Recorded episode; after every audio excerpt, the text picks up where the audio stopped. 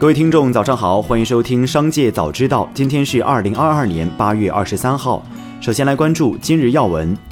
今日，ID 名为“琉璃是什么梨”的网友发文称，今年二月从戚薇直播间购买的白泥面膜，经过多次鉴定，结果都是假货。随后，戚薇工作室否认卖假货，并承诺若是假货会假一赔十。目前，该网友找到了一家科研鉴定机构，准确率百分之九十九的 AI 鉴别以及五名资深鉴定师均判定其为不符合正品工艺。这家机构发声后，收到了明星工作室的删帖要求，同时鉴定机构注。注意到，该网友购物的店铺现已清空。戚薇工作室二十二号发文称已报警，一切等待相关部门调查结果。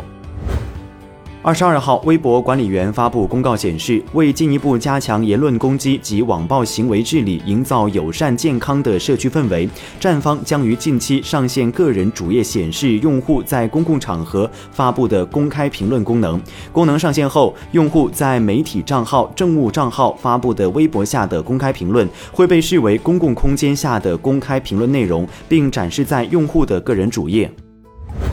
再来关注企业动态。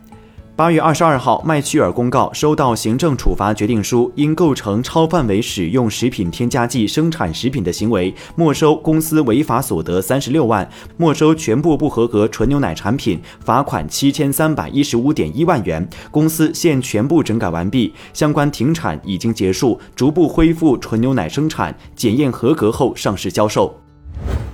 趣店预制菜在八月十四号进行了最后一场抖音直播，目前已停播多日。其在各大电商平台的菜品处于售罄状态。而罗敏自八月一号将个人账号改名为趣店预制菜后，再未现身于公共视野，趣店陷入倒闭传闻。八月二十二号，趣店内部人士表示，预制菜项目没有暂停，只是正在对菜品内容物和市场覆盖范围这两个方面进行优化，预计本周会重新上架新菜品。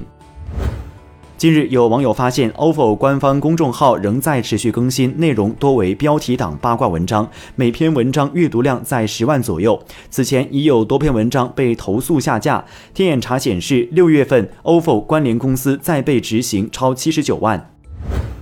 八月二十二号，瑞幸咖啡就山寨伪加盟现象发布声明称，瑞幸现阶段已暂停合作伙伴招募，开放时间以官方通告为准。同时，瑞幸咖啡旗下未开发任何子品牌，网络上关于任何瑞幸及其子品牌加盟或代理的信息均为虚假信息。瑞幸咖啡表示，各大平台有企业蓝 V 认证的才是瑞幸咖啡官方账号，其他所有无 V 谐音账号、店铺均为假冒。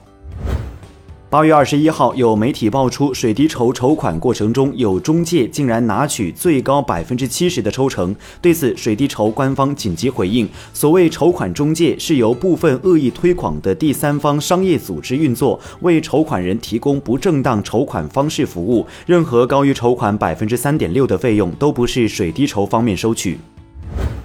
小米集团公告，董事会于二零二二年八月二十一号，根据股份奖励计划奖励合共九千二百七十四点八四万股，奖励股份于三千一百四十二名选定参与者，其中三千一百四十一名选定参与者为非关联承受人，而一名选定参与者则为关联承受人。小米集团目前每股报价十一点六六港元，市值共两千九百一十点零三亿港元，以此计算，九千二百七十四点八四万股约合。十点八一五亿港元，约合九点四二亿元人民币。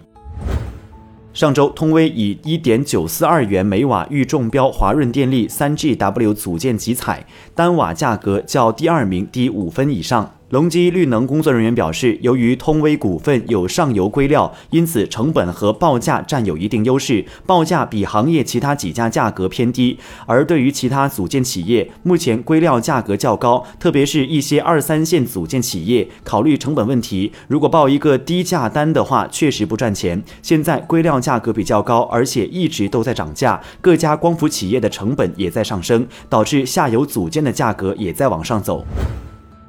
从金茂服务二零二二年投资者业绩会上了解到，金茂府执行董事兼首席执行官谢伟在业绩会上表示，随着房地产行业的承压，有一些房企背景的物管公司也出现了并购的机会。在这方面，我们正在跟多家标的公司进行商洽。另外，随着行业整体估值回归理性，也有一些非常优秀、符合匹配金茂服务战略的公司，成为公司未来获取的标的项目。再来关注产业新闻。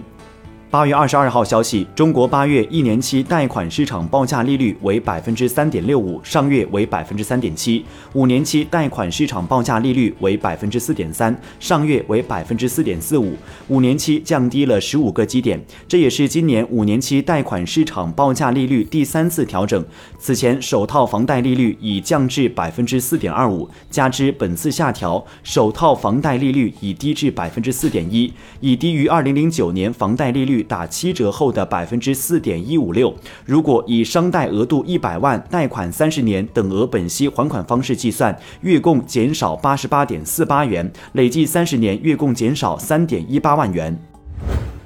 近日，有关新版红绿灯的话题引发网友热议。据核查，目前上海所有红绿灯均依照现行国标实施。另外，网传新版红绿灯也被质疑并非是新规，而是二零一六版国标中的特殊场景应用。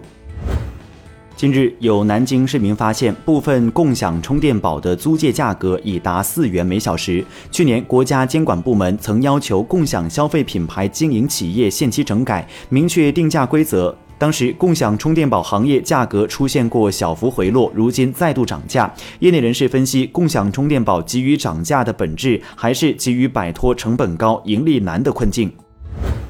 最后，再把目光转向海外。全球第二大连锁影院集团周一表示，正在考虑根据美国破产法第十一章申请破产保护，并在其他地区也申请破产，从而证实上周末的媒体报道。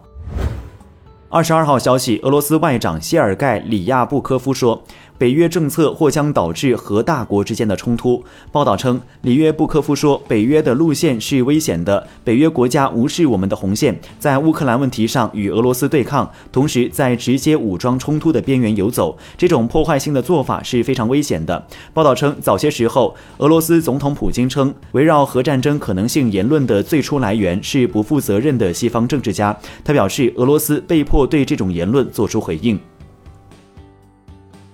以上就是本期《商界早知道》全部内容，感谢收听，下次再见。